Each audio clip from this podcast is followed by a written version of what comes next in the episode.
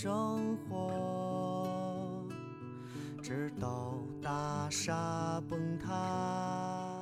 周姐，你看，屁事没干，这是宇宙模特公司的三个小兄弟为你带来的一个向往摸鱼、寻找观点的泛泛类都市博客。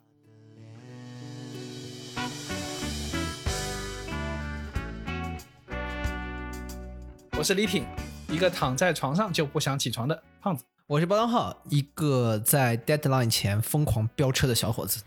我是江科，一个差点拖不下去要在公司录这期节目的中年人。你可以在小宇宙和微信公众号关注、订阅“屁事没干”，这样你就不会错过我们任何的更新。如果有什么地方引起了你的反驳、插话的欲望，请一定要评论告诉我们。如果什么地方让你噗嗤一笑，也别忘了为我们点赞转发。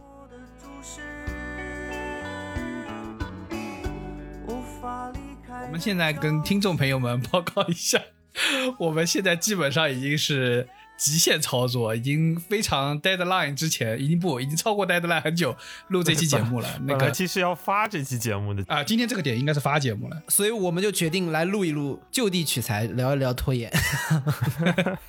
啊，当然也要感谢啊，这期又是投稿啊，投稿从哪来呢？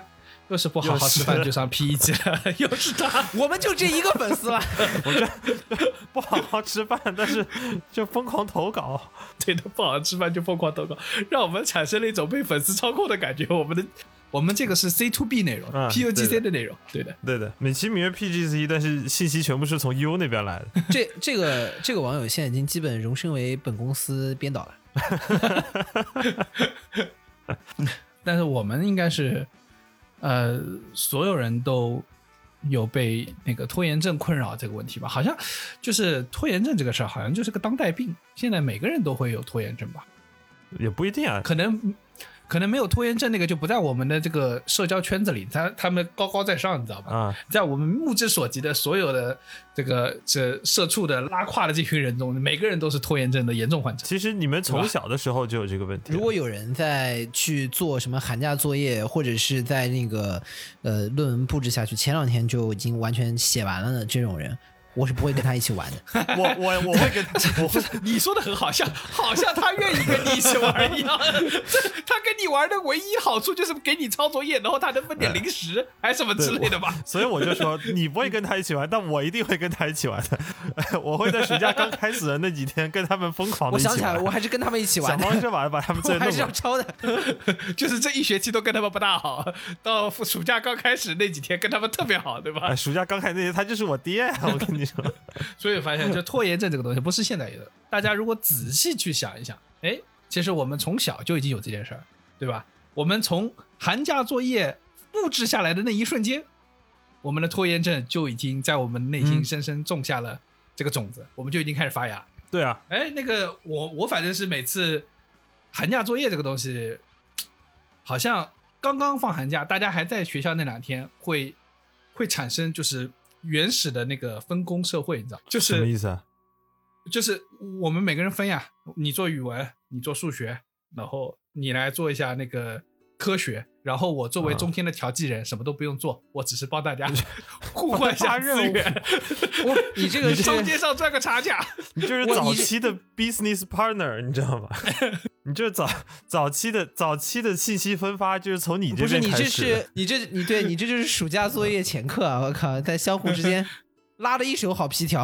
对，但你们有没有发现，那个暑假作业里头，经常我们小时候有这么一个作业，叫做写日记或者写周记，然后然后有的有的，就是对，然后暑假每感想嘛。是的，其他作业你是可以拖到最后一天的，反正就卷子一页页赶嘛。这 这个东西拖到最后一天很痛苦的。最后一天写出来的人，最后都成了编剧。对，真的是我我我都不记得我小时候怎么编的啊、如果你一个你能够在一一天之内编出六十天，你每一天干了什么，我觉得这个人也蛮屌的。其实主要我跟你说，我跟你说，当时为什么那个东西不好写，主要的原因要怪到老师们不愿意直面我们真实的假期生活。如果我每天写，我早上睡到妈的大大中午才起来，然后出去玩了两小时，什么打两小时球，然后回来一直玩游戏玩到深夜，我应该可以写的非常的生动有趣。但可惜老师并不愿意直面我这样的生活，他们不愿意认清现实。我突然想到这个《胡适日记》啊，是不是胡适在那个康奈尔大学的日记？对就是嗯我一定、对对对这个今年我一定要好好努力啊，每天奋发向上。第二天写日记，今天打牌，今天又是打牌，然后说前两天我都打牌，实在不对了，那再打一天牌吧，就大概是这个状态。对，还有什么去看女学生打排球，他们的腿真白。这才是真实的，我跟你说。所以说，如果我们每一个人在赶作业的时候，就是郁达夫日记也很好看的，我跟你说。对，郁达夫的日记也超级好看。郁达夫日记不是自己打，什么？这才是真正的接地气，对吧？我觉得老师不是很想直面这个环，这个才是大家不敢直面的。就郁达夫这个人就突出几个，就是民族情怀、性和苦闷。对，就是郁达夫这个日记里面，就是突出这么几个我跟那那这。样说起来，蒋介石日记很好笑。蒋介石日记年轻的时候，他刚刚有钱，刚刚啊起来了，当军官了，你知道。然后他就去，他就去青楼，你知道。然后去完青楼，他又是以那个曾文正公为自己的榜样的。去完青楼要写篇罪己诏在那个日记里。今天我去青楼了，太不应该了，我堕落了。要有一个忏悔，哇，清晰的感到了蒋中正的贤者时代。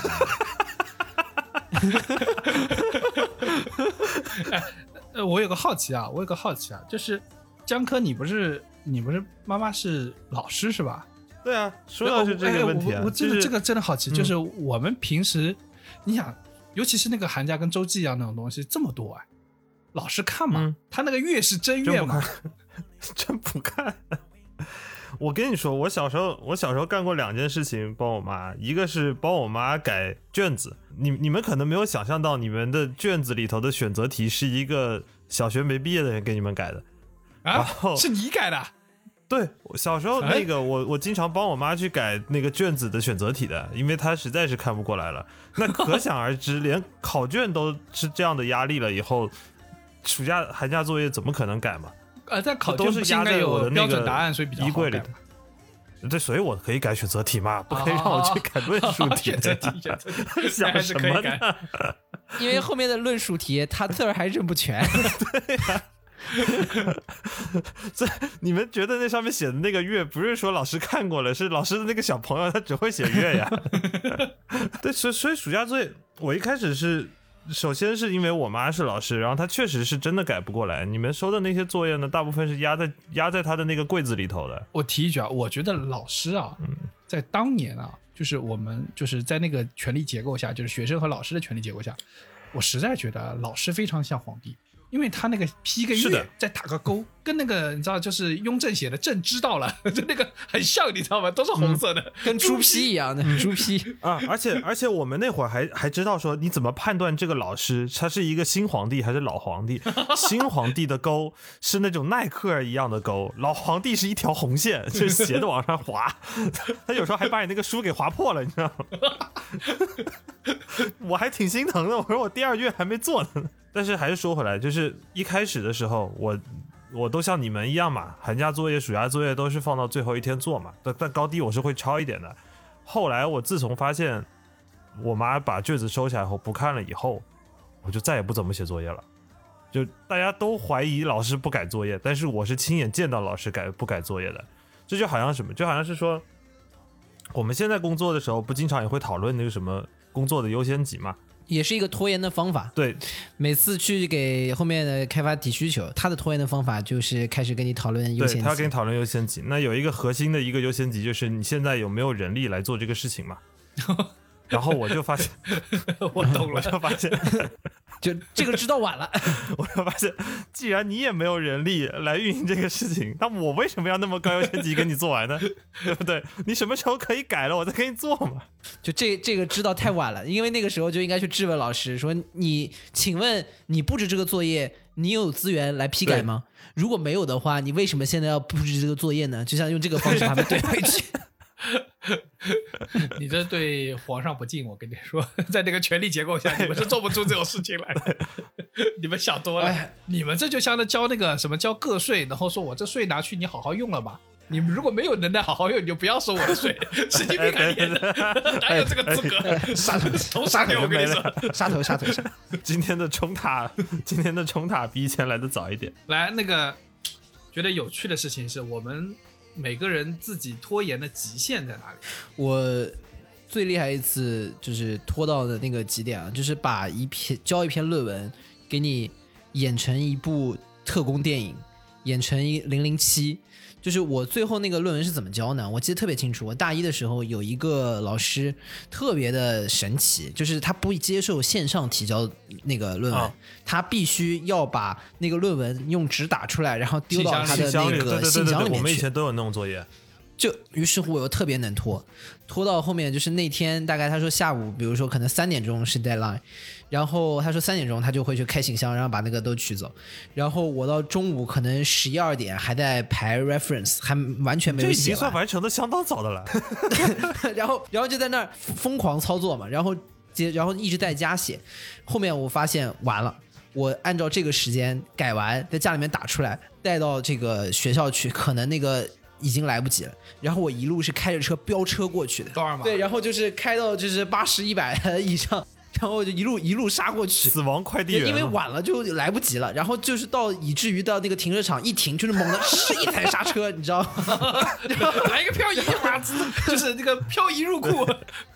就把我的那个小破卡罗拉，然后直接哎一头扎进去，猛踩刹车，然后就一脚踢开车门，然后狂奔，然后奔到那个他那个那个信箱旁边，然后给他投进去。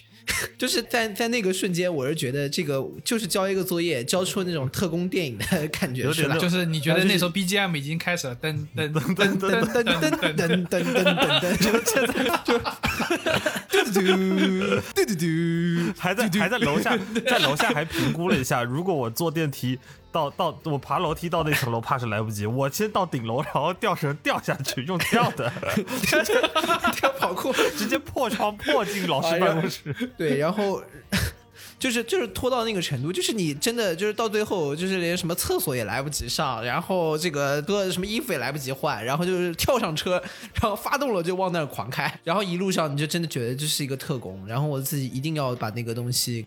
给在按时按点的送到，因为如果送不到，他就要给我扣分儿 啊、反正就拖到这个程度，就是就是最后一两分钟都 赶不上。江科，你你拖延的极限在哪里？我拖延的极限，我之前不是跟你们说过，我那个腰椎间盘怎么突出的，是三天三夜熬那个写论文嘛。啊，对，然后你突然腰斩了，在床上待着，你怎么交作业？然后那那我那个作业是可以线上交的，那个作业是线上交的。啊，还好，还 还好好，我不用当时要飙车飙只能飙轮椅了，我跟你说，地都下不了，还飙什么车？但是问题是什么呀？就是为什么要熬三天三夜啊？跟你前面的两天半呀，这这确实正在那干坐着，对的，屁也没写，真的是到了最后一天，实在是不行了。那个不行，不是 deadline 不行了，是身体真的不行了。我跟你说啊，写论文啊，开头那个什么什么 literature review 啊，哇，你能这个东西啊 review 两 就是让你磨洋工，这就是让你磨洋工。我跟你，我操，哦这篇文章不错，看看看看，那个文献 review 翻译成中文，其实就是拖延的过程。就是啥事儿不干，光看，你知道吗？哎，这篇文章不错。实中文，其实你说中文那些文论文的结构上来不应该写文献 review，应该写是摸鱼过程，就是叫做摸鱼心路历程。然后我当时是真的熬到熬到那个两天半之后，就真的是已经腰有一点不对劲了，然后是越来越痛，越来越痛，越来越痛，但是 deadline 越来越近，越来越近，越来越近，然后但是还是在写写，，还是在写文献这个还是在写摸鱼 review。我跟你说，就看到那个他的日期日日期越来越近，然后就看到那个江科那个那个腰腰椎中间那个肉慢慢往外走一点，那个汉堡肉突然走出来一点，走出来一点。对，然后就是在那个疼痛的极限，你知道人啊，人在有那种疼痛的极限的时候，他的灵感是真的是没有天空才是你的极限的，你知道吗？我人生中写论文最快的一次就是那次腰痛到真的是要崩溃了，然后那后面你可拉倒吧！天空是你极限，你他妈坐都坐不起来。然后真的是那天那天就是就是在那个极限疼痛之下，大概是最后的半个小时到到一个小时的瞬间，那论文也不长，也就大概一两千个字，就就就给他全部改完。然后还有一次天空才是我极限，就是说我雅思这辈子考过最高分的那一次，那天我拉肚子了，然后然后论文是二十分钟写完的。然后那次也考了我有史以来最高分。然后说回来，就是说我我拖延的极限是什么？就是我身体的极限在哪里？我拖延的极限就在那里。就只要 当死亡不让靠近的那一天，我我的速率就会极度加快。我跟你说啊，就是我我拖延啊，准确来说很难有极限。我经常是拖过那个最后的 deadline，然后我我在大概读 master 一年级的时候，我想出了一个很神秘的方法，去尤其是那种线上交的论文啊，给大家一个小技巧啊，怎么样在你已经过了 deadline 之后啊，还不会让老师察觉你论文没有写完呢？就是你去网上搜，可以生成一个错误文件，就这个文件打开是坏掉的，就是 error。然后这个文件的名字呢，你就按照你那个论文的名字写好啊，把你名字标上，学号也标上，然后，交上去。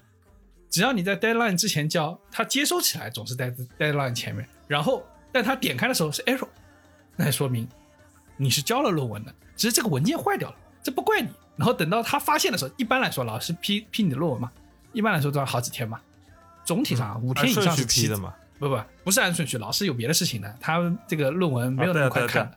他还有别的事情的顺序都。让都让他儿子批了。然后，然后等到老师开的时候呢，就已经五六天过去了。这时候你论文已经写完了，然后老师说：“哎，你的文件有问题了，他会给你发个邮件。”然后我说：“啊，是吗？我文件有问题吗？我怎么不知道？” 然后再把这这再给已经写完的论文再邮邮件发给他，然后名字取的一样的就行了。这个是一个很好的方法，大家可以去网上找一下，这个叫做坏文件生成器啊，这个东西帮助大家抵抗 deadline 的控制。我跟你说，拖延啊，就会把大家都把大家都带到一个邪路上。你会发现，我们刚刚三个我说我们拖延的极限故事啊，就是就我我能拖多久，取决于我的车技到底怎么样；然后江科能拖多久，取决于他的身体能怎么样；这李挺能拖多久，属于取决于他的演技到底怎么样因为样。现在的科技能够帮他科技有多发达？就是，哎，我我会觉得有个很重要的特点，就是其实是很多时候你们有没有发现，拖延之前，就在 deadline 之前那几天，你会觉得感觉特别好，有种 就是拖一分就赚一分的感觉。我会 final 前要复习的时候，就是期末前要复习那个那个时间段，我会觉得什么书都好看，什么电视剧都好看。我有好多那种上百集的那个动漫，都是 都是在考试前完全刷完的，你知道？我都对自己很佩服，你知道？比如说那个什么，我考试前会把小时候看过的动漫再看一遍，什么《棒球英豪》一百集吧，它九十九集，我 考试前再看一遍，特别好，看。就是就是他这个拖延的过程，就是为什么你说会赚一分，就是有好多你人生中本来无意义的事情，因为是用这个事情来拖延，突然变得非常的美妙。嗯就好像我之前，我我在每一次有 deadline 要靠近，或者是有一个重要的事情之前，我会拖到就是开始拖地，然后开始烫衣服，电脑已经架在那边很久了。然后我把东西全部都准备好。首先，这个仪式感很重要啊，不然这个拖延不会开始。拖延的开始就是你坐到电脑前面，把电脑打开来，哎，然后把该开的文件都开对好，然后把水也泡好，咖啡也煮好我。我跟大家说啊，这个江科刚才所说的这一切，就是拖延开始的一个重要标志对，就是你需要 set up 一切。当你需要一个完美的 beginning 的时候，就意味着 你的拖延开始了。对，而且我要强调一点，就是说你突然夜里出去蹦迪了，这不叫拖延，嗯，这叫他妈放弃。这是不干撂挑子了，然后这是撂挑子。所谓的拖延，我们刚刚今天所提的所有的拖延感觉好的范畴，都是坐在那儿说我要干这件事，啊，我要哎你没干啊而且你要开始，但这个时候说到拖延，什么叫做真正拖延？都搞好了是吗？站起来烫衣服去了。这个时候你的屏幕还亮着，你就看着那个东西，心里挂着这件事，烫烫着烫着烫着烫着烫着，然后一边烫一边一边烫还一边觉得烫衣服从来没有这么 没有这么丝滑过，没有这么丝滑过，这衣服好丝滑，没有这么 能够让自己赢得内心的平静，就是因为有拖延这件事情放在那儿，干什么事情只要不是你拖延没干的这件事情，然后这个时候都江科很拿起了那个熨斗，诶，这还有个按钮，嗯，哦哎，呲好哦，开心啊。还喷烟儿。其实他妈早就喷过烟了，但那天你会很认真的研究它的每一个档位，然后你就手，然后你就看着你那个电脑屏幕缓缓的灭下去，进入屏保，再也没有亮起来我。我那个 set up 啊，跟你说，就是有个很小的细节，就比你那个要要再早一步。你会发现一件事情，就是你要开始做任何一件事情，你就开始擦键盘，然后开始擦屏幕，还是把那键盘靠过来拍一下灰。就是你知道，哎呀，这个屏幕上有那个指纹，这影响了我未来思考的发挥。当我看到论文的时候，可能我已经想不出那这么重要的灵感了，我还赶紧把它擦一擦。然后你要用那个湿巾纸擦，擦完之后上面会有水的啊，痕迹。再拿个干布对对对，然后再用餐巾纸再把它，然后擦完以后再擦一擦那个边框上的灰，然后擦完以后发现灰落到桌子上，又开始擦桌子。擦完以后又觉得灰到地上了，再 吸一下地。以吸完以后。说都都做到这儿了，再把衣服烫一下。我跟你说，你们不用搞这么复杂。我告诉你一个非常好的可以循环的方法，就是你开始之前就说，那既然要集中精力做这件事情，那我总要一些外这个刺激的东西，能让我兴奋起来，啊那就可以给自己去泡一壶茶，啊，或者泡一杯咖啡，提神的对，提神的，这很很正常吧？啊然后你在泡一壶茶的时候，你倒想想，那今天既然要做这么重要的一个事情，那给自己很认真的泡一壶茶，那不是说单纯的只是，哎，对，就 不是不是单纯的说什么倒杯水啊什么的，哎对，弄个茶壶，弄个茶杯，对吧？把茶叶烧先烧水，嗯，然后就就在在旁边站着。然后这个时候打开一个播客听听，然后等水，你这时候怎么不？等水我跟你说，烧好了你这时候就应该拿出个镊子，然后从那个茶叶包里面挑茶叶。哦，这个九十分放进去，这个六十分放回去。然后你茶茶都泡好了，然后冲出来了，然后开始喝，啊，坐电脑一边喝一边说说第一泡味道不太浓，最起码喝到第二泡精神振奋的时候，，对啊，呃对，其实还有个福建人嘛，你把第一泡都喝进去了，第一泡居然喝进去了，你你也是属于放弃了。这个时候啊，你知道，我跟你说，把第一泡喝进去，觉得好，今天放弃了。我跟你没有一个很好的 beginning，我不想直接喝第一。泡的基本上都是放弃了，你的人生基本上都是放弃的。然后重点是你这一套走完，咕咕咕喝了几泡茶之后，觉得差不多了，这个时候也该上厕所了，这个时候也该上厕所了，哎，人有三急，这个急不得，然后就赶快跑过去，急不得。然后，然后赶快上去上个厕所。上厕所回来之后，你知道啊，就是在拖延的过程中，一旦你站起来离开这个书桌，当你重新再重新回到这个书桌坐下来的这个过程，就等于重开了一遍。再来一遍，然后哎，差不多，那就要上厕所了。而且喝茶你知道吧，寡人的，容易饿的，到中午饿了，喝了那么多茶，那不肚子不饿嘛？呃，那就吃点，吃完了，嗯吃完了之后，血液都到胃里去消化了，那困了因为困了呀嘛，就困了呀，困困了怎么能写出东西来？那赶快赶快再再躺下去眯一会儿呗。我先跟你们强调一点啊，客观上在拖延这个场语境下面是不存在眯一会儿的，只有眯跟昏迷。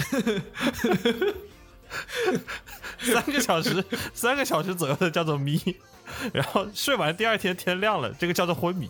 不是你那个，你去眯一会儿，一般眯醒来之后，你会觉得没睡好。你这过分了，你这四舍五入等于放弃了。我跟你说，不不，不他把电脑，对对对，他把电脑架起来了，所以他没有放弃。不是我我我一般去我一般去眯一下，我中间都会惊醒，就是一起不行，我不我怎么在这儿的？就就对刚才所发生的所有事情失去了记忆，觉得我要再来一遍。就又去泡茶了。对的，而且有一个有一个细节就是，我我们刚才不是说那个泡咖啡泡茶，我刚想起来特别关键，就是我最早的时候我在拖延的时候，就像小包说的，我会站起来，但以前我喝咖啡没那么细致，就我是泡那个速溶咖啡。你知道速溶咖啡这个啊东西这不行吗拖不了多少分钟，速溶咖啡咖啡一对开水一倒一搅就开始喝了。必须要搞个红西湖的，真是。对，后来后来我就买了那个，没有，我还有一个进进阶的过程，我后来就买了那个胶囊咖啡机。胶囊咖啡机你高低还是要摁一下，在那等着，嘟嘟嘟嘟嘟，然后泡了一杯开始喝，喝完发现效果也不是很好，然后就开始泡那个手冲咖啡，就你自己磨了豆子啊、倒啊什么，后来这个发现效果到底怎。么评定的，就看拖多久。我跟你说，就是除了 set up 和拖和等这个过程，其实我不得不说，我要提出一个观点，叫做拖延是幸福生活的源泉。啊，为什么？因为只要有一个事情在拖着，干其他任何的事情都干得超级超级有意思。啊，就是我只要拖延的时候，不再干这件事情本身，我干其他事情。我比如说，我大部头的书什么时候看的最快？就是在拖作业的时候。嗯，平常看不进去的东西，看的速度飞快，就是从头翻到尾，就是很很快很很快的就看完了。然后只要再拖延，就是包括这个，你像以前打辩论，就是什么辩论的视频，是什么时候看的？全是拖延的时候看的，全是在学校图书馆写不出来的时候看的是的，就是只要在这些平常你花不了时间去做的事情，只要在这个时候干，你都干得津津有味。就是只要不再干这个事情，我就感觉很爽。就会想到一个最离谱的一个事情，就是刚刚刚刚小包说的，我我高中的时候有一个同学，就像小包说的，就是他上课的时候他不想干做作业，他不想听那门课的东西。比如说他上地理课的时候，这还是我当时地理老师跟我说，他说那个人上课为了不听地理课不写地理作业，他会在那主动的看英语周报。而且这个词我很久没听到了，英语周报。我跟你说，这这是这是个鬼才，他在地理课要看英语周报，然后在英语课看地理他会把地理选修书拿出来，选修。拿出来看。如果这样的话，他最后他妈发现他德智体美劳全面发展。然后就是互相交叉学科的进行的。最早的交叉学科，你知道，在平时啊漫长的时间里啊，很我们对很多东西的挑剔程度都会比较高，就是嗯，就你会觉得哎这个东西没那么好看，但是一旦到、啊那个拖延的时候啊，你后面有东西在挂着的时候，你对它的你对它的要求就会很低，而且你会觉得对，其实是你标准降低，就至少比干那个好吧，至少比写作业好吧。所以本质上来说，你要去做你你拖延去做别的事情的目的，不是为了去欣赏那个东西，而是要逃避。你要逃出你目前所在的这个状态，只要能逃出去，看什么都行。对，所以说他，我是为什么说他是拖延是幸福的源泉？就是一旦有东西拖着，你的比较标准就立刻会降低。就是原来说，哎，这个也没意思，那个也没意思，但是说突然让你要写作业，哎呦，比起这个好像烫衣服好玩多了。是啊，是啊，这个其实这个其实是有道理的。你看，所有的价值啊是怎么产生的？稀缺的东西才有价值，不稀缺的东西没有价值。在漫长的人生中，那些东西都没有不大有价值。但是，一旦后面有个东西跟着了，你的时间就是只有那么点的时候，你多做一点都觉得人生的维度都开哎拓了。啊！对对对对对，你的意义就产生了，你知道吧？你觉得你在做的每件事情都充满意义，哪怕你是在烫衣服。所以你说，你说你平时闲着的时候，让你出去玩一趟，你选个目的地都要选的半死。但你要上班的时候，真的那个厕所都跟 都跟马尔代夫一样美妙。哦那所有为了带带薪上厕所，基本上是现代社畜的基本基本去处，对不对？嗯我们不然的话，基本上没有什么很有效的合规的方法去抵抗资本主义。带薪上厕所是最主要的，而且我发现，就是只要有个任务需要完成的时候，哎，你就特别喜欢去上厕所，真的。对，就是去卫生间这件事情啊，就是是我觉得每天的上班的时候，其实现在上班很惨，就上班不像原来写作业，就是你有一个很多自己可以拖的空间。嗯那在这个时候压力很大、很烦躁的时候，那这个时候就很想去厕所里面坐一坐。因为在厕所里面的时候，你突然发现，至少比你在外面的时候有了一个自己独处的一个空间。有个物理屏障，你知道吗？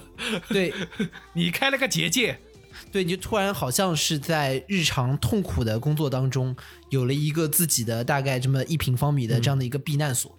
有的时候你在那里面坐着的时候，你突然发现隔壁的门儿也呃拉开，有一个人进来，你可以听到隔壁好像有个人也在那儿坐着，你就发现这个哥们儿应该也是来避难的。于是你们大家很有默契的一起坐在那儿，就是同时有两个避难所，然后你突然听到隔壁的这个隔间里面，他突然开始接一个工作电话了，一个电话来了，你就突然发现这个，就他说喂，你就发现这个结界在隔壁被打破了。那一个瞬间，你有一种隔壁的避难所突然被一个飞弹、导弹给击中、击毁的一个感觉。避难所被而且在这个过程当中，你会说：“哇操，隔壁的哥们儿被击中了。”然后你有一种突然感觉自己置身在一个战火纷飞的 防空洞当中。大马士革、耶耶路撒冷的这个感觉，就好像隔壁这个巴勒斯坦的这个飞弹就打过来了，把你隔壁把你隔壁已经炸毁了。你要说哦，下一个会不会炸到我？那我现在还要不要出去？我现在好像不要出去。隔壁说，隔壁在打打电话说，就是我就来了，我就来了，马上好，马上好的，就像 Go fire fire，就就在隔壁去很痛苦的接起那个工作电话的时候，喂，某总，哦，嗯，好好好，你就感到了，就是好像听到了隔壁的那个避难所一个轰塌的声音，咚咚咚咚咚咚咚咚咚，缓缓的被炸，音效真多。缓缓的被被炸塌。而且那个那个那个厕所不是现在好多那种男男男厕那蹲坑都改成那种自动感应的嘛？就只要你有人站在那里头，然后你你你只要你只要稍微动换一下，它就会冲水。然后经常就感觉就你跟隔壁坑的人两个坑，就每隔差不多五秒钟就冲一次水，但是谁也没有出来。哇，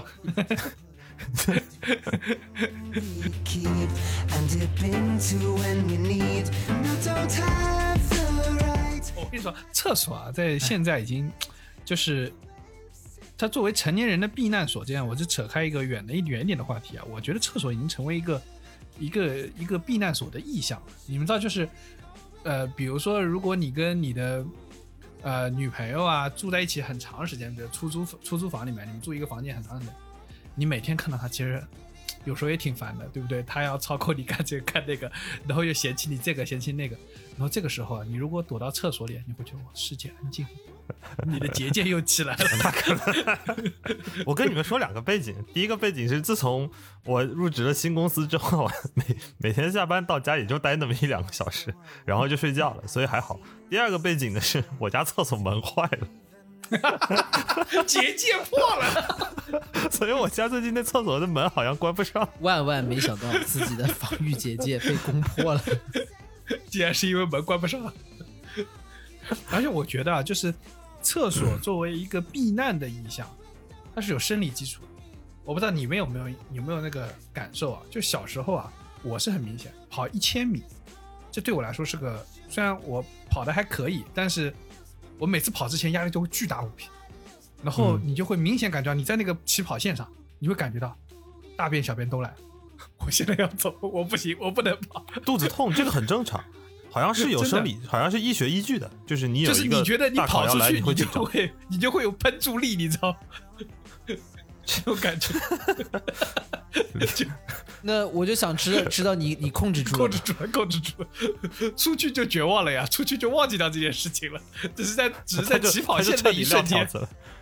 你要那一刻释放了，你就是真的释放了。我跟你说，你整个人都太释，放我觉得你整个人以后在生都释放学校里都。抬不起头了。我跟你说，你就你就彻底丧失在学校三年的择偶权。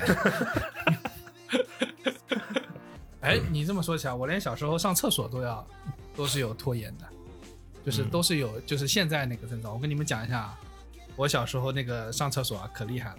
小时候人小，如果你去那个现在那种抽水马桶上上厕所，你屁股小是会掉进去的，你知道吧？因此，在家里他都是父母给你一个痰盂，万万没想到，李挺这样的人，他还有屁股小的时候。就是就是你说啊，再可怕的生物，它都有小的时候。给大家提点一下，对吧？谁没有四十斤的时候啊，对不对？然后家里就会给你个痰盂嘛，然后一般来说呢，痰盂呢你就就地就坐下了，对对不对？我不行，我觉得这是件很重要的事情，所以说我会怎么样呢？我会在家里找一个角落，这个角落呢最好是两面都是墙，然后另外一面呢最好也有个什么柜子能够挡在你一边，然后你把痰盂放在那个角落，然后拿两个椅子放到你的另外两个没有被封上的侧面，这样你就会形成一个完整的啊、就结界，对不对？然然后打开电脑，泡上咖啡，然后开始拖延，小时候没有电脑，然后没有那些东西他的那个 literature review。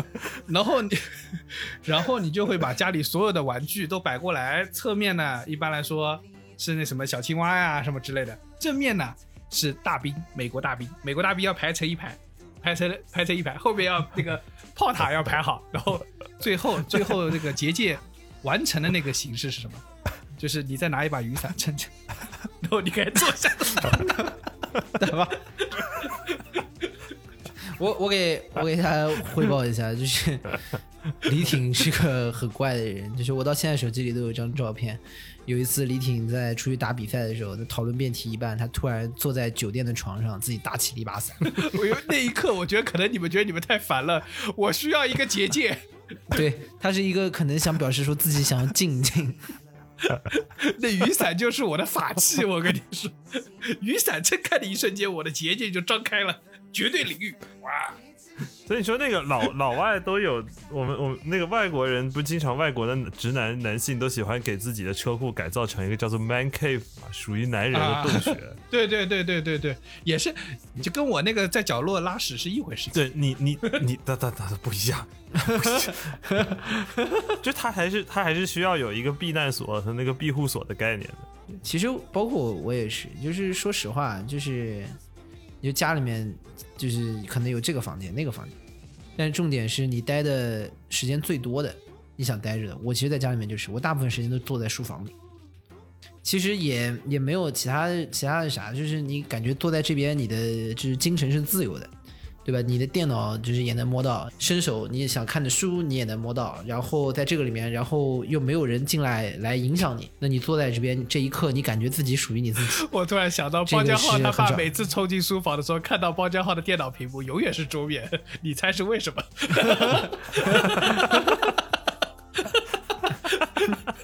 我们也不知道，但你猜是为什么吧？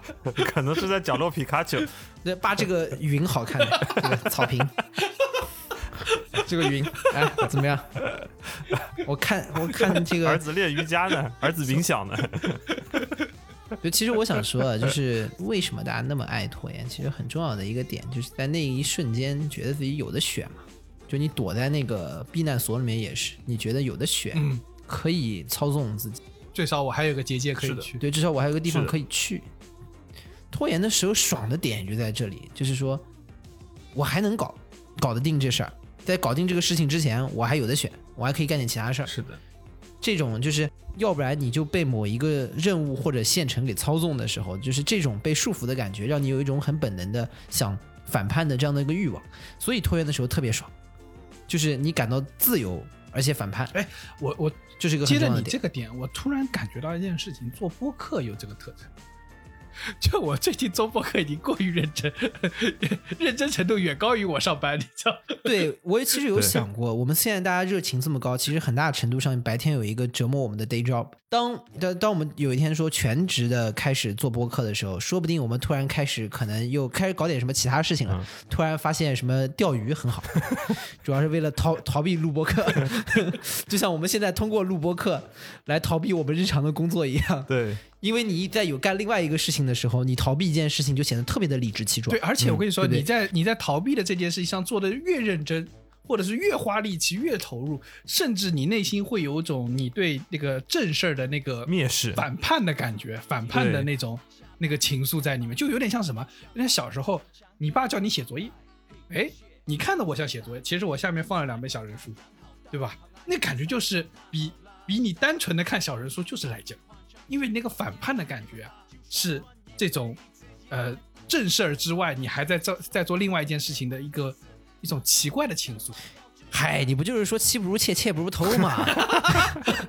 我没有啊，神经病啊你！啊，你你说了半天就这意思，说嘿，我平常看不得劲，就得悄悄看，哎，就得放在书本课本底下看，嘿，这特刺激。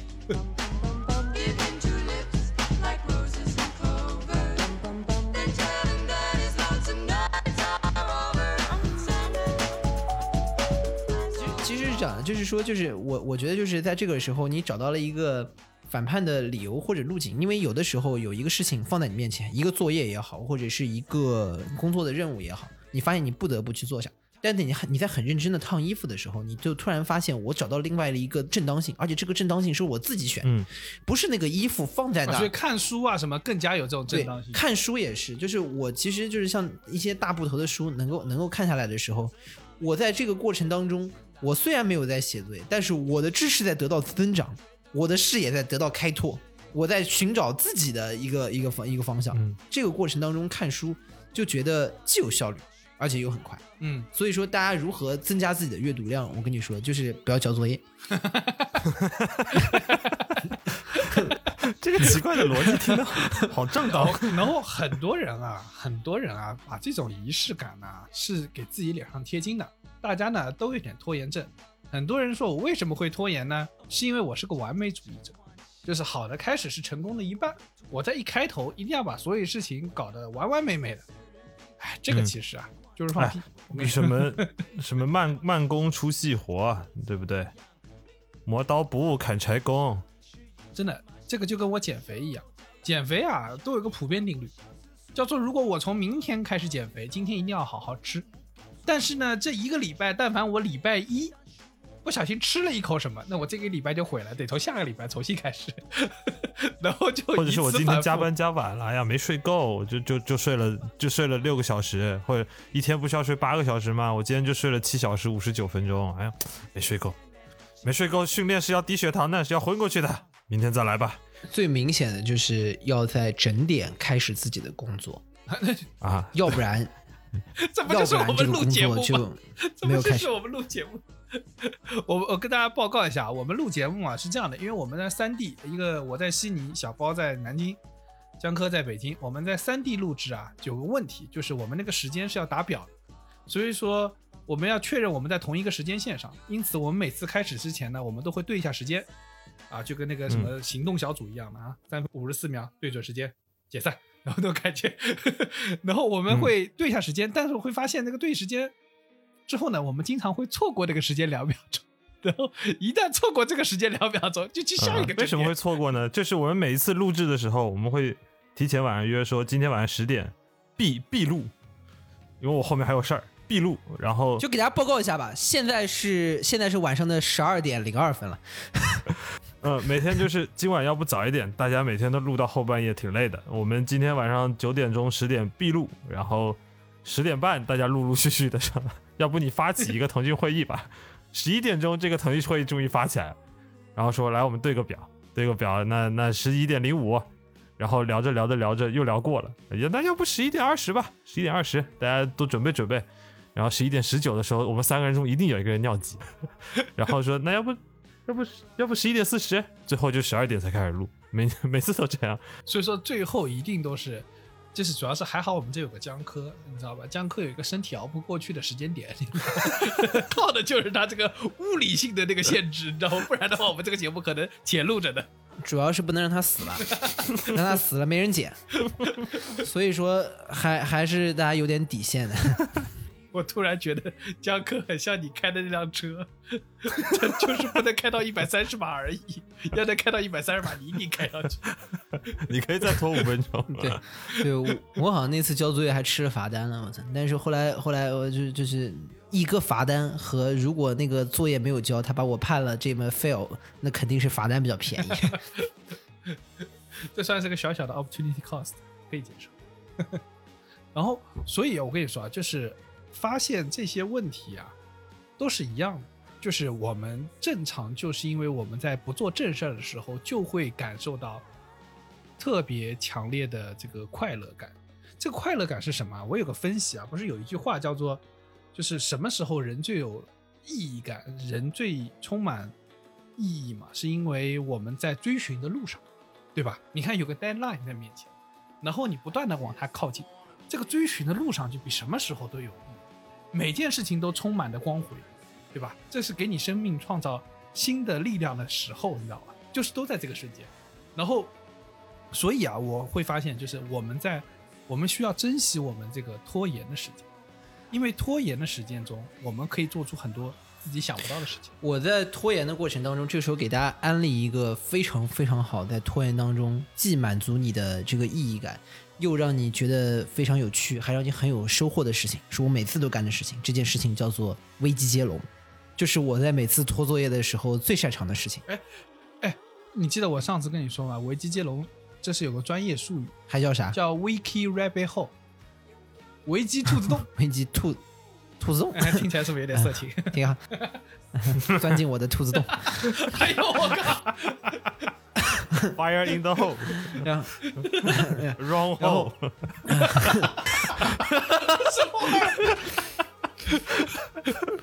哎，但是我跟你你说正经的，就是危机接龙这件事情是就是在拖延的时候嗯我也做特别是我也快乐的事情，而且特别容易一下把一下把时间全部杀掉，因为你在尤其是以前写这个呃写论文的时候，你经常要去查一些东西，然后一查一些东西呢，你就会找到一些新的知识点。但大家知道，就是危机接龙，国内的朋友们就可能就是百度百度词条，就百科词条一旦出来之后，它相互之间嗯是有联想的。词条的里面有词条，所谓危机接龙呢，就是你看了就一个词条之后，它又链接到了另外一个事情上，然后说哟这个事情很有意思嘛，然后你再从另外一个事情再从再看到另外一个事情上，所以说很有可能就是说你在一开始的时候进去的时候是找的是第一件事情。但是最后你可能看出来的时候是已经是完全是天差地别的另外一个事情了。比如说你可能一开始是查什么杨振宁进去的，最后你最后看到的一个词条是乳头悲伤综合症，就之类的，就之类的。但是这个当中是，这到底是杨振宁家谁得了乳头症？你给我说清楚。就就就是我跟大家说，这个事情就是让你可以充分的感觉到你在知识的海洋里面遨游，就不停的在前面，而且打死都不上岸。绝对不上岸。这个事情一旦开始了，我跟你说是无穷无尽的，就是很有可能你下午一点钟坐在那儿，然后这事儿结束的时候已经晚上八点了，你还在那危机接龙，不乐此不疲的看下去，因为你说，哎呦，那这个人的他爸是谁？哦，他爸原来还干过哎这个这工作是啥呀？那这个工作原来是属于，这工作可能是属于这个组织的。那他供职这个组织干嘛的呢？哦，这个组织原来是干这个的。那他可能之前还这个组织没有这个项目，那这个项目又是做什么的？哦，这个项目还有另外一个负责人，我看看他是谁，就之类的，就是这个事情，哎我你可以我觉得这里甚至可以玩一个进阶的游戏。之前我们不是有有说过什么六什么人人通过六个人以内的关系一定能够触达到任何你想去的人。六度理论，，所以说我跟你说这个事情，我以前那个嗯我跟李挺以前干过，就是可以同朋友们之间大家聚会的时候，可以推荐大家一个小游戏可以玩，吃饱了叫危机会干这个。叫危机接龙大赛。就是危机接龙大赛是什么呢？就你们一人抱一台电脑，就可以比两，就是比第一个叫竞速，就是所有人进去说的第一个词条都是杨振宁，对吧？我们大家定好起点，然后定好终点，终头 终点是乳头悲伤综合症，然后看谁能在最短的时间内从杨振宁的这个太难了吧！能够点到乳头悲伤综合症，就看谁的速度最快。这是这是这是第一个玩法这很有趣。然后第二个玩法就是就是不竞速，看谁在比如说一我规定一个时间内，谁能找到最短的步数的路径。比如说我只用八步就能点到，你说你你用七步就能点到，那你就赢了。这是给大家一个就是在 在拖延的时候，一个在知识的海洋里遨游的办法。而且你看我们这个拖延拖得多专业，都可以玩出竞技比赛来。其实我跟你说，这个事儿不难的，就是你们比过几次就知道了。就是有一些 common 的词条，比如说有通过一些词条，比如你可能想办法，对，就就进到你想办法先进入国家这个页面，对吧？然后到国家这个页面之后，至少你可以切换，比如说人物之间，你就可以去去切换去找嘛。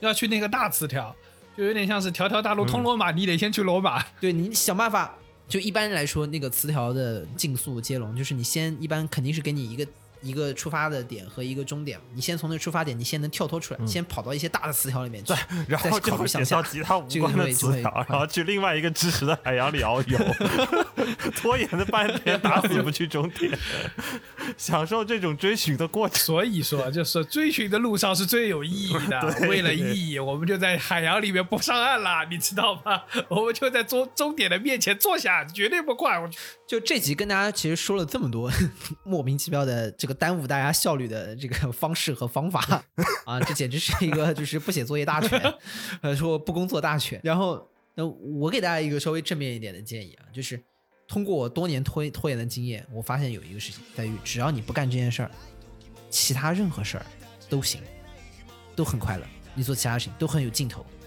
所以说，在这个时候你会发现，你只要你拖延足够多的 case。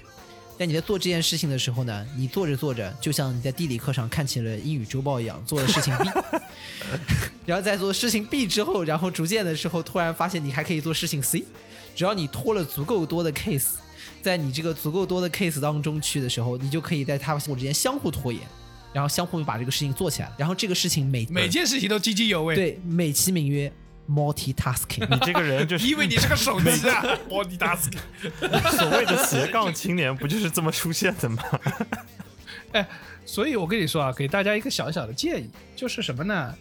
比如说，呃，你们有什么事情是平时不想做的？比如说健身啊，这开打开健身环，这都是放在那边，但你就是不想做的事情，怎么办呢？你你们就打开一个工作的 to do list，看的你看那个 to do list 看五分钟，马上你就会觉得做健身环也挺有趣的，好歹那边有一个人会跟你说加油，马上就要到了。对啊，而且这些 这些行为最后，其实其实我们今天聊到这么多，有一个兜底的拖延动作一直没有人聊，就是小包现在在干的事情，就是看手机。对，拖延的终极的恶魔，就是在漫无目的的划手机。我延续到上一期的内容啊，就是拖延的瞬间，大家一定要充分利用这个对你生命充满意义的时刻。你们一定要把自己去在拖延的周边啊，要多放点书，放个健身环什么，不然你就会被抖音上的小姐姐们所骗走，然后再也回不来。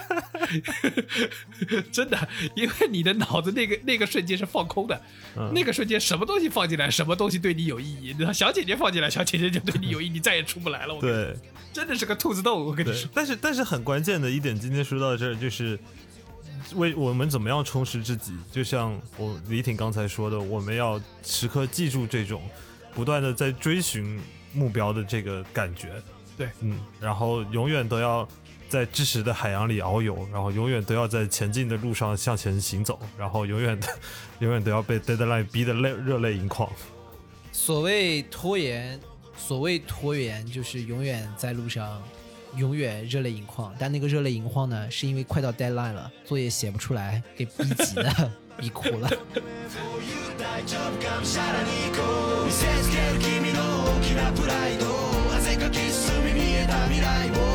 大丈夫かむしゃらに行こう見せつける君の大きなプライド汗かき進み見えた未来を掴む日はきっと来るから You will be alright 以上就是本期批示没干的全部内容，感谢收听。